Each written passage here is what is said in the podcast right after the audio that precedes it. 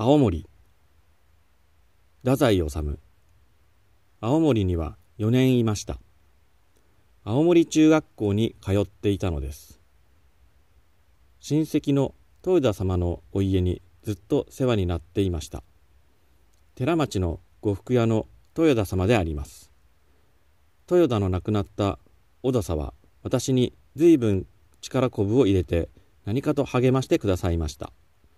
私も小田さんに随分甘えていました。小田さんはいい人でした。私がバカなことばかりやらかしてちっとも立派な仕事をせぬうちに亡くなって断念でなりません。もう5年10年生きてもらって私が多少でもいい仕事をして小戸さんに喜んでもらいたかったとそればかり思います。今考えると小戸さんのありがたいところばかり思い出され残念でなりません。私が中学校で少しでも良い成績を取ると小戸さんは世界中の誰よりも喜んでくださいました私が中学の2年生の頃寺町の小さい花屋に洋画が5、6枚飾られていて、私は子供心にその絵に少し感心しました。そのうちの1枚を2円で買いました。この絵は今にきっと高くなります。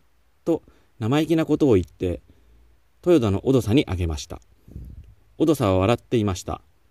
あの絵は今も豊田様のお家にあると思います。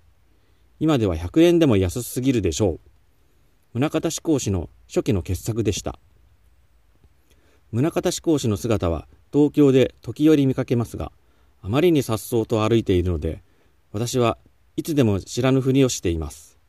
けれども、あの頃の志功氏の絵は、なかなか良かったと思っています。